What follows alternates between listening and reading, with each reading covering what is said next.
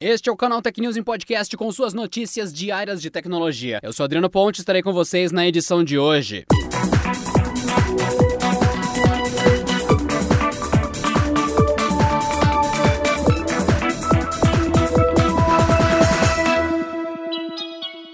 A Claro anunciou nesta quarta-feira a expansão de sua rede de quinta geração de internet móvel no Brasil. A empresa oferece o 5G DSS no país desde julho, em São Paulo e Rio de Janeiro, e agora passa a entregar a tecnologia em 12 novas cidades do país. Além de São Paulo e Rio de Janeiro, as 12 novas cidades passam a ter cobertura até o final de 2020. Falamos da cidade de Santo André, São Bernardo, São Caetano, Guarulhos, Campinas, Santos, Brasília, Goiânia, Manaus, Belém, São Luís e Porto Alegre.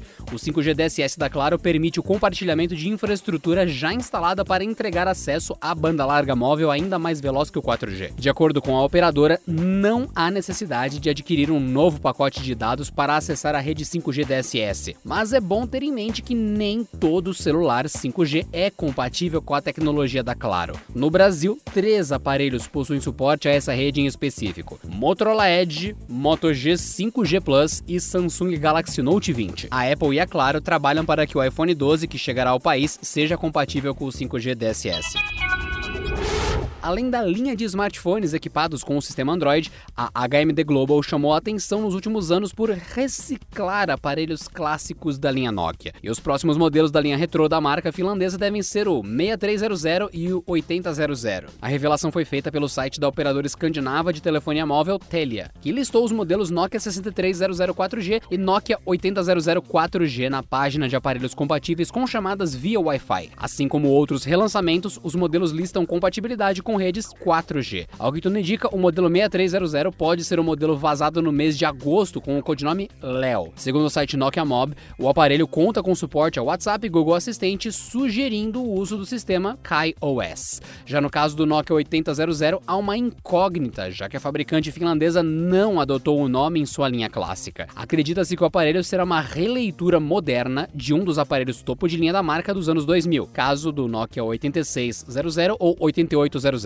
Ambos são celulares slider, o primeiro mais tradicional com a parte inferior deslizante, enquanto o 8800 movia a estrutura da tela, revelando a câmera principal. Apesar da listagem no site dinamarquês da operadora, os novos aparelhos não têm data de lançamento prevista.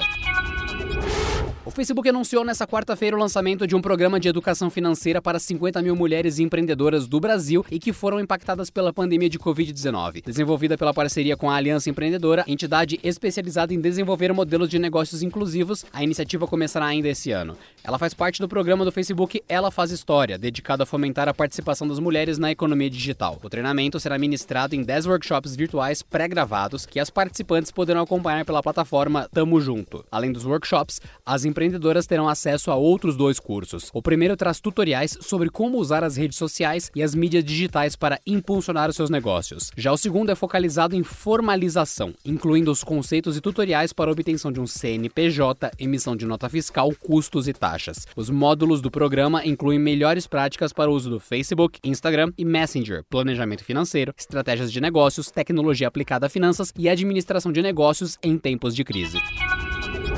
A Apple atualizou a página de suporte do carregador MagSafe, destacando que o acessório fornece uma potência de 12 watts ao ser usado com o celular iPhone 12 mini. O valor é menor que os 15 watts oferecidos para outros modelos da linha. A observação foi feita na página da Apple em inglês para o carregador e ainda não tinha sido reproduzida na página em português até a data de publicação dessa notícia. A mensagem diz que, abre aspas, para o iPhone 12 mini, o MagSafe Charger oferece até 12 watts de pico de potência.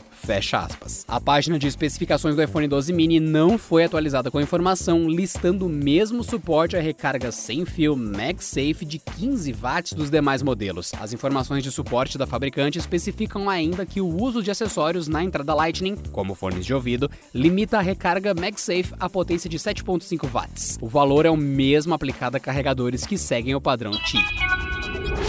Mercado Livre anunciou investimento em uma frota própria de aviões para a realização de entregas no território brasileiro. Serão quatro aeronaves operadas por companhias aéreas nacionais que ampliarão a capacidade de fluxo dos pacotes e reduzirão o tempo de entrega dos produtos. Os centros de distribuição do Marketplace estão localizados nos estados de São Paulo e Bahia. O valor do investimento não foi informado, mas o total colocado no Brasil em 2020 deverá ser de 4 bilhões de reais. O objetivo específico da Meli Air, como foi batizada a nova operação dos aviões, é aumentar a capacidade do Mercado Livre em entregar produtos aos clientes em até 24 horas. Segundo Leandro Bassoi, vice-presidente do Mercado Envios, a ampliação da malha atual é essencial para manter a qualidade nos atendimentos e clientes e lojistas, principalmente em um período de pandemia. Nesse cenário, o comércio eletrônico brasileiro cresceu mais de 47% apenas no primeiro semestre desse ano. O investimento em uma frota própria de aviões também expande as parcerias que o Mercado Livre já vinha fazendo desde o ano passado com as companhias aéreas nacionais. As aeronaves já estão operando e devem reduzir os tempos de entrega durante a Black Friday.